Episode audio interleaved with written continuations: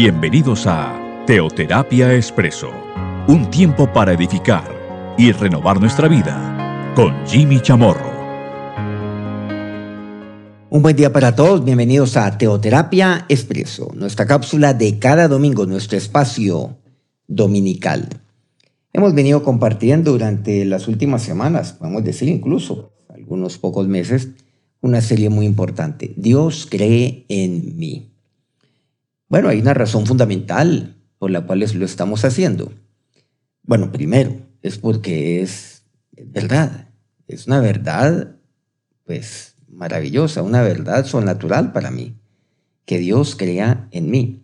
Y lo segundo, porque siempre, pues, lo miramos desde el ángulo inverso, o sea, yo creo en Dios. Y claro, eso es lo fundamental, eso es lo que a mí me da vida, lo que me da a mí la vida eterna, el tomar la decisión de fe, de creer en Él, de creer en Jesucristo, de creer en el Hijo de Dios, de creer de que Él es la provisión de Dios para mí, que yo le necesito. Pero cuando yo recibo a Cristo, interesante, Dios cree en mí, como aquel padre que cree en su Hijo como aquel Señor que, que cree en su siervo, pues Dios cree en mí. Y estamos apoyados en la historia de Gedeón. Gedeón, personaje muy importante de la Biblia, cuya historia por allá empieza en jueces capítulo 6. Gedeón. En ese momento pues vemos que su pueblo básicamente estaba, estaba tomado, por no decir eh, sitiado, durante, durante siete días, o mejor, durante siete años, por otro pueblo. Y allí nosotros vemos, pues, que, que estaban básicamente escondidos. Estaban en cuevas, el pueblo de Israel. Y Dios le dice a su pueblo, y le dice específicamente a Gedeón, varón esforzado y valiente. O sea, Dios cree en él para que él liberara a su pueblo de los madianitas. Recordemos, aquel juez 6. Por ejemplo, el versículo 14, de entre tantos, no te envío yo, le dice. Y pues Dios le dice eso. Gedeón no creía siquiera en sí mismo, pero Dios siempre creyó en él. Y Dios no se ha por vencido. A pesar de las objeciones permanentes de Gedeón, muy pacientemente, Dios le responde a Gedeón. Bueno, me habla acerca del ángel del Señor. Digamos que pues, es el mismo Dios el que está hablándole a Gedeón. En nuestro, nuestro programa, nuestro, nuestra píldora pasada, pues vemos algo fundamental, es que Dios me dio su espíritu. Recordemos que el espíritu de Dios vino sobre Gedeón, vino sobre él. Y vemos que había una adversidad pues enorme, porque vinieron pues, vinieron básicamente tres pueblos grandes con sus reyes contra él, contra el pueblo de Dios. Se juntaron a una, me dice así la palabra de Dios. Vinieron los madianitas, los amalecitas, los de Oriente. Ya no era uno solo, se han juntado ya varios contra él. Vamos entonces a ver algo importante que, que ocurre en, en, este, en este capítulo. Estamos pues en, en jueces, capítulo 6. Después de que de lo ocurrido en los versículos 34 al 35, cuando vemos que le dio su espíritu, y vemos que, que le envía mensajeros por todo Manasés, por toda esa tierra, bueno, por todo Manasés, que era su tribu, al igual que a otras tribus, y salieron entonces a encontrarse. La tribu de Manasés era su tribu, a la cual él pertenecía. Dios le dio su espíritu. Y luego aquí, finalizando este capítulo, pues aquí simplemente vamos a, relatar un poco, vamos a resumir un poco la, historia. Pues eh, viene eh, un, acontecimiento y es el del vellón. El, eh, el acontecimiento la historia del rocío y de la tierra. ¿En qué consiste? Resumámoslo. Pues Gedeón, independiente de todo esto, pues eh, tan solo veamos. Una y otra vez Dios pues le responde nuevamente, yo creo en ti, yo creo en ti, yo sigo creyendo en ti. No, eso no es así, Gedeón, yo creo en ti. Bueno, básicamente. Y luego Dios le da su espíritu.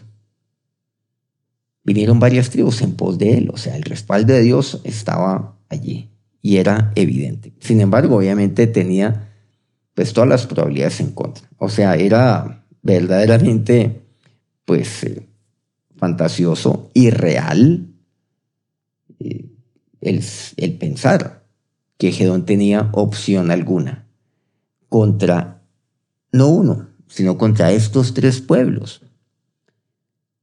Pues no tenía, no tenía ninguna posibilidad. Y ahí es donde Gedeón, eh, finalizando, reitero, este capítulo sexto, sigue hablando, sigue hablando con el, con el Señor.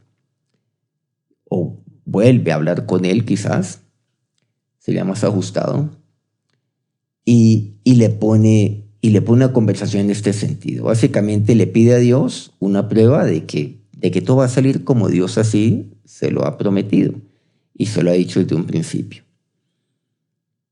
Eh, básicamente le dice, mira, eh, pues si tú estás conmigo, si me vas a dar la victoria, si pues, tú me has escogido, me has tomado a mí para salvar al pueblo de Israel, a mi pueblo, a tu pueblo, pues entonces yo voy a poner un vellón. Voy a poner un vellón, lo voy a poner sobre, sobre la tierra. Eh, y, y, el día de mañana, por la mañana, pues si tú estás conmigo, que el vellón esté mojado por el rocío. Pues estamos en cierta época, en cierta temporada en, esa tierra. Entonces, pues el rocío mañanero era algo muy común durante ese tiempo entonces que el vellón esté mojado y la tierra esté seca. Yo te pido esa prueba. Y bueno, ese día o esa noche, Gedeón pone el vellón ahí sobre la tierra. Al día siguiente, él fue y encontró el vellón mojado y la tierra seca, efectivamente. Hasta tal punto que luego tomó el vellón y como que lo escurrió eh, sobre un tazón de agua, imagínense, y salió todo el tazón hasta el tope de agua, pero la tierra estaba completamente seca. Imagínense, ¿qué tal? ¿Qué tal que eso le ocurriera a usted? Pues, no, ya, listo. No, imagínense, ya, no, ya vamos para adelante con todo. Pero no ocurrió así con Gedeón. Gedeón le dice a Dios, ahora yo te pido que pues ahora y este día, esta noche voy a poner más bien, voy a poner otra vez el vellón, totalmente, pues, eh, el vellón así, nuevamente, el vellón mojado, eh, el vellón seco, lo voy a poner en la tierra y, y yo te voy a pedir ahora que si tú estás conmigo, ay Señor, pero es que, ay no, qué pena contigo, perdóname, no, es que no sé, pero pero, a ver, pero una prueba más. Y que el día de mañana, más bien, el vellón amanezca seco. Tal como lo estoy poniendo esta noche. Que mañana en la mañana amanezca seco. Pero que toda la tierra alrededor del vellón amanezca por el rocío, amanezca la tierra mojada. Efectivamente eso ocurrió. Todo lo contrario. Aquí entendemos que cuando yo recibo el Espíritu Santo, pues milagros ocurren en mi vida. Bueno, eso es lo primero aquí que, que resaltamos. Y el Espíritu Santo de Dios está para, para hacer milagros en su vida. Para que usted pueda ver los milagros de Dios en su vida. Miren que aquí ocurrieron un par de milagros, no fue uno solo, un par de milagros. Algo, pues, algo inédito. Bueno, la historia de Gedeón es inédita, como pues seguramente la de muchos o la de todos los personajes bíblicos, porque cada uno es muy particular. Recordemos, el Espíritu de Dios vino sobre Gedeón. Y eso es lo que Dios tiene para usted. El Espíritu Santo de Dios es suyo, le pertenece. ¿Y saben por qué? Porque Él se lo dio. Porque Él envió su Espíritu, el Señor ha enviado su Espíritu sobre su vida. Y ahí vemos entonces. Pues ahí entonces está la historia del vellón, de la tierra y el rocío. Pero especialmente entiendo que soy el escogido de Dios para hacer su obra. Entiendo. Y cada vez se confirma más en mi vida. Por eso Dios, recordemos, el Señor le dice a Gedeón, por tu mano salvarás a Israel, literalmente. Pero aquí también nuevamente entendemos algo que lo hemos venido diciendo desde el principio. Y es que la paciencia de Dios es asombrosa. Y la paciencia de Dios con usted lo es. ¿Usted no diría, usted no diría eso? O usted de aquellos que dicen, no, no, Dios conmigo ha tenido que ser muy poco paciente porque yo entiendo las cosas de manera inmediata. Ahí me quedan claras las cosas. Pues, pues quiero decirles que si usted es sincero, usted diría, uy, es que Dios ha sido muy paciente conmigo. Y es algo muy importante para nosotros entender eso. Bueno, quien les habla da, da fe, da testimonio que definitivamente Dios, que el Señor ha sido demasiado paciente. Demasiado paciente con este personaje que en este momento se está viendo ustedes. Pero demasiado. O sea, Dios se pasó, como dicen en una región de aquí a la costa atlántica colombiana, en el Caribe. Se pasó de calidad conmigo o sea, Dios es exageradamente paciente conmigo. Y, bueno, eso me enseña tanto y me avergüenza tanto también. ¿Y saben por qué? Porque Él es, porque Él es mi Padre también. Está Jesús, que es mi Señor. Y está el Dios y Padre, mi Señor, que es mi papá, mi papá Dios. Mi papá es tan paciente conmigo. Es, em, tan sobrenaturalmente paciente, tan sobradamente paciente, me avergüenzo, porque yo también soy papá. Yo tengo cuatro hijas y aquí la pregunta es, bueno, bueno, tengo dos hijas ya grandes, dos más pequeñas, y la pregunta es, bueno, ¿por qué me impaciento yo a veces como padre? ¿Cuántas veces yo me he impacientado? ¿Y cuántas veces usted dice, bueno, ¿sabes qué? ¿sabe qué? No le vuelvo a aceptar esta. Esta es la última vez que usted me hace algo parecido a esto.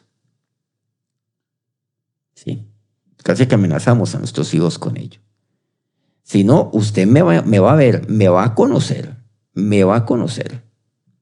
Esta es la primera y la última vez que usted me hace algo así. ¿O cuántas veces decimos, pero es que usted no entiende? ¿No entiende lo que le estoy diciendo? Se lo he dicho de todas las formas. Entienda, mija. Entienda. Lea mis labios. Por favor, ¿por qué no escucha? ¿Por qué es tan dispersa? Porque yo tengo que repetirle una y otra vez la misma cosa. Miren, ¿cuántas veces Dios le reitera una y otra vez a Gidón? Y Dios no se sale de la ropa, como dice el dicho, ¿no? Dios no se impacienta, no amenaza a Gedón, no le dice, bueno, ya, ya Gedón, ya está bueno. Bueno, ya te lo he dicho de mil maneras, de manera que vas a, entender a las buenas o a las malas Gedón, ¿no? Y ya cuando todo pareciera que estuviera ya claro para Gedón, viene Gedón y sale con estas, con el tema del vellón y de la tierra, con respecto al rocío. Sale con estas. Y usted lo puede ver ahí. Y Dios pacientemente le dice, sí. ¿Sabes qué, Sí. Listo. No hay problema. Esto, esto nos lleva a, pues, a ser muy rearguidos como padres, pero también como personas. No solamente en relación a nuestros hijos, nuestras hijas, sino a otras personas en nuestras relaciones interpersonales. ¿Cuántas veces usted pierde la paciencia tan rápido? Es que dicen, no, es que, bueno, en México hay, una, hay un dicho, es que yo soy de mecha corta. O sea, no, no, a mí se me sale muy rápido se me sale. Uy, no, es que yo no me aguanto tantas cosas. Yo no, yo no soporto tal cosa. Bueno, pero quiere decirle que Dios a usted sí lo soporta. ¿Usted no soporta a otros? ¿Qué tal yo? Decir, no es que no soporto a otras personas cuando hacen esto, cuando hacen otro. Y mi padre sí me soporta todo a mí. ¿Saben cómo se llama eso? Efectivamente, efectivamente lo que usted está pensando. Eso se llama fariseísmo. Pero eso se llama también el, el, el, no entender, no entender que Dios es eso, que Dios hace eso conmigo siempre. Y aquí, nuevamente, la paciencia de Dios es asombrosa, es asombrosa conmigo, lo ha sido. Y yo le pido a Dios que, que por favor, que por favor, nunca, nunca parte de mí su misericordia. Y que por favor no pierda la paciencia conmigo. Yo le pido a Dios eso. Bueno, Dios es tan bueno que, que, que no, no la ha perdido conmigo. No quiere decir entonces de que yo voy, yo voy, pues, yo voy por mi vida cristiana, mi vida espiritual, pues simplemente provocando a Dios. No, no, de eso no se trata sino dentro de lo que concierne el contexto de Gedeón, como aquí lo vemos. Bueno, en eso tenemos que ir madurando cada vez más y más. Dios cree en Gedeón, así como Dios cree en usted. Miren lo maravilloso que, que es esta historia. Efesios capítulo 3, versículos 14 al 16 dice Pablo, por esta causa doblo mis rodillas ante el Padre de nuestro Señor Jesucristo de quien toma nombre toda familia en los cielos y en la tierra, para que os dé, conforme a las riquezas de su gloria, el ser fortalecidos con poder en el hombre interior por su espíritu. Miren lo, delicado que me habla aquí Pablo. Bueno, que más que delicado, quiero decir lo detallado que me habla Pablo aquí. Que Dios les dé. Dios les dé. Él dice, yo lo mi reza ante el Padre de nuestro Señor Jesucristo.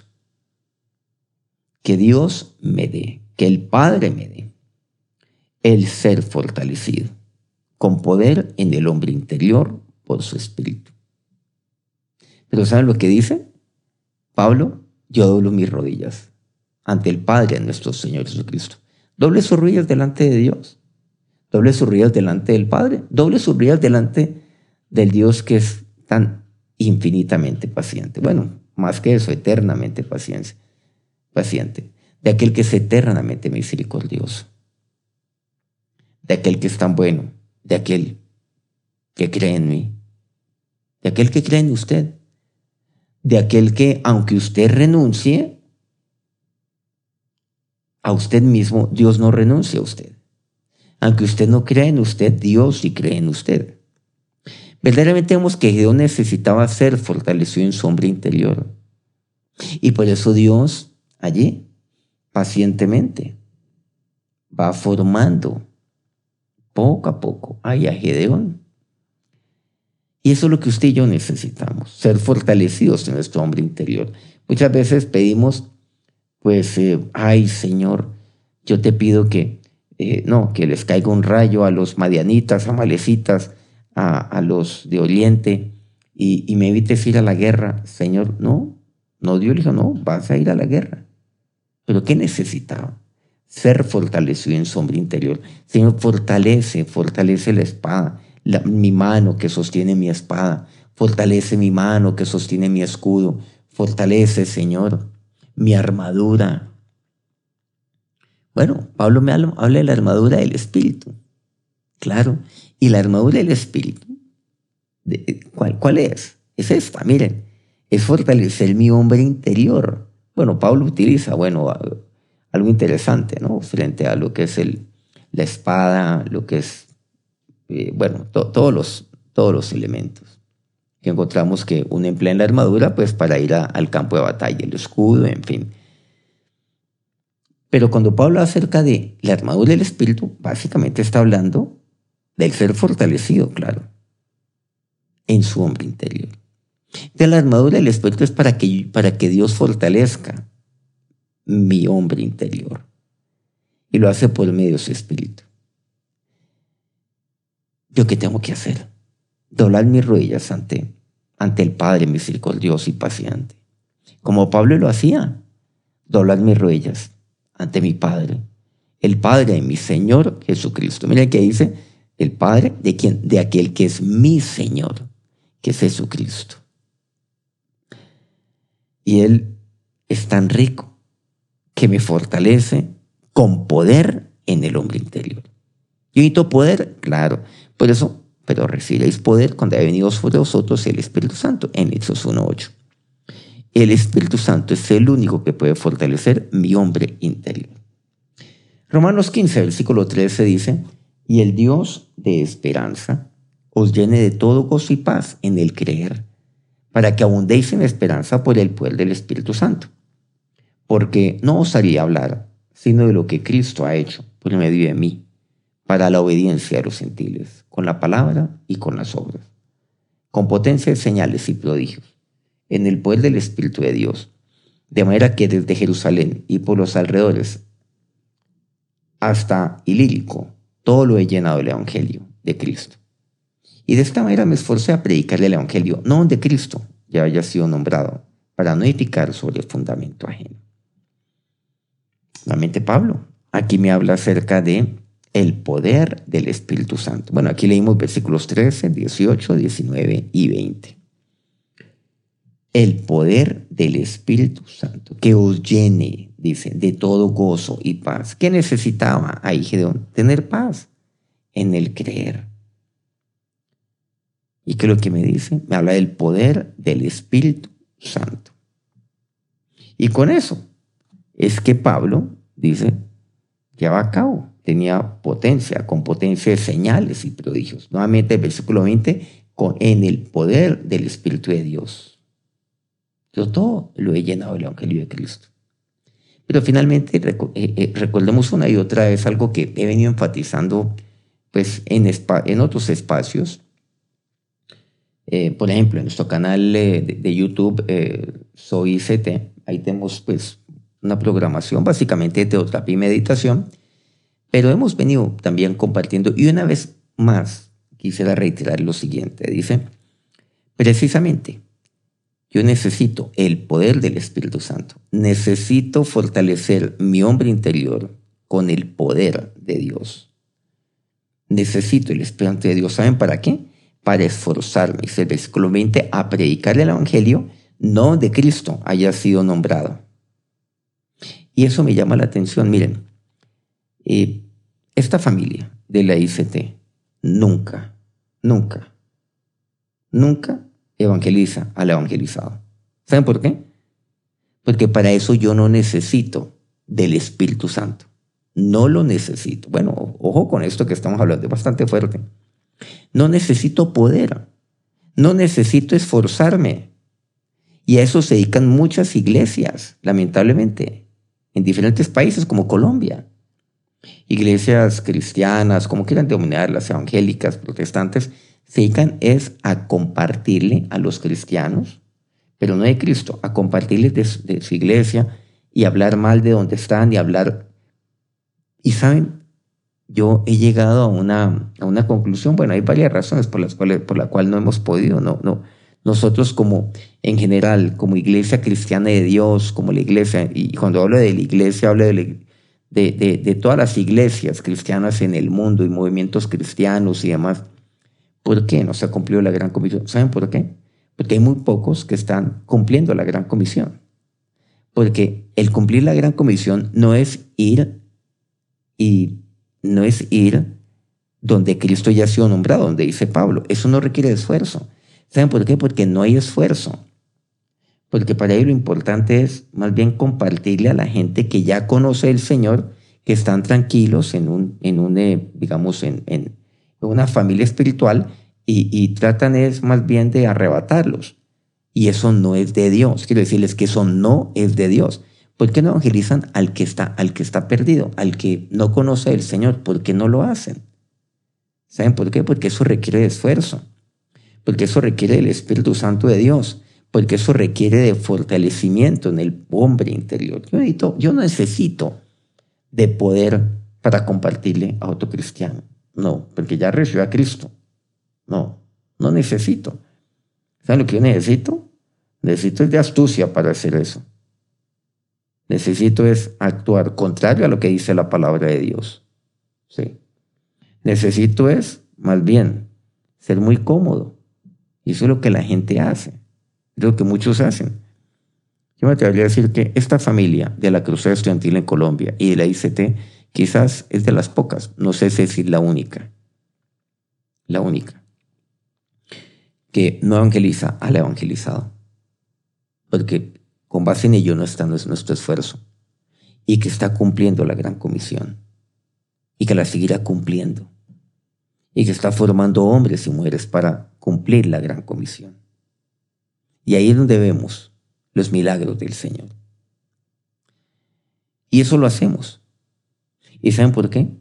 Porque Dios cree en mí. Y así como Dios comisionó a Gideón para, para hacer la voluntad de Dios, así Dios nos ha comisionado a nosotros para ir hasta lo último de la tierra, para ir a aquellos lugares, aquellas ciudades, aquellos, aquellas personas en nuestros países donde estamos, en Colombia, Ecuador, Perú, en fin, pero también para ir a los países donde todavía, todavía es muy incipiente, muy incipiente el conocimiento de Dios.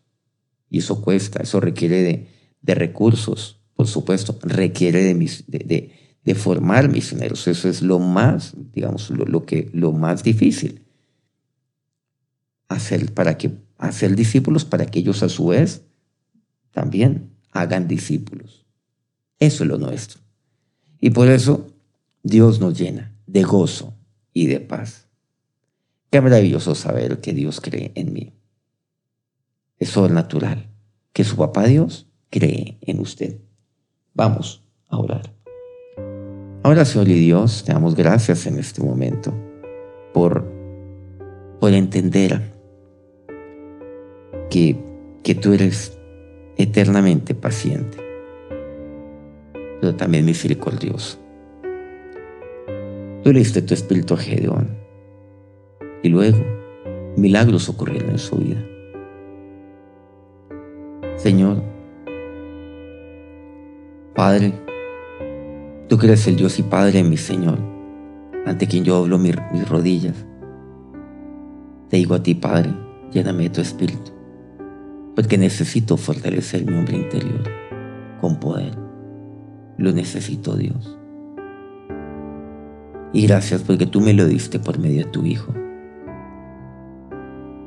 Gracias por, por ser tan paciente conmigo. Gracias por soportarme tanto, tanta, tantas veces. Perdóname, dígale a Dios, por no ser paciente. Perdóname por, por no soportar Perdóname Dios. Si tú lo haces conmigo y mucho más, tú eres más paciente conmigo de lo que yo debo ser con otros. Tú me soportas mucho más a mí, muchas cosas más a mí, de las que yo incluso tengo que soportar a otros. Es que no hay siquiera comparación. Pero tú me redarguyes hoy.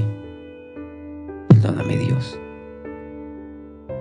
Por eso yo quiero ser más como tú, Señor. Yo quiero ser el hombre que eres tú. Quiero ser aquella mujer que hace tu voluntad siempre. Ahora, que la bendición de Dios sea sobre su vida. Que la bendición de aquel que cree en usted. Que la bendición de aquel que lo fortalece con poder en su interior. Los bendiga en este día y a lo largo de toda esta semana. Amén. Bueno, qué alegría poder eh, nuevamente dirigirme a ustedes aquí en nuestro programa de Teoterapia Expreso. Seguimos aquí entonces en esta fascinante historia. Bueno, Gedeón parece que no podemos, no hemos podido todavía dejarlo así tan rápidamente. Mucho aprendemos, por supuesto, de, de Gedeón y de aquel hombre, de aquel hombre a quien Dios, en quien Dios creyó, así como Dios cree en usted.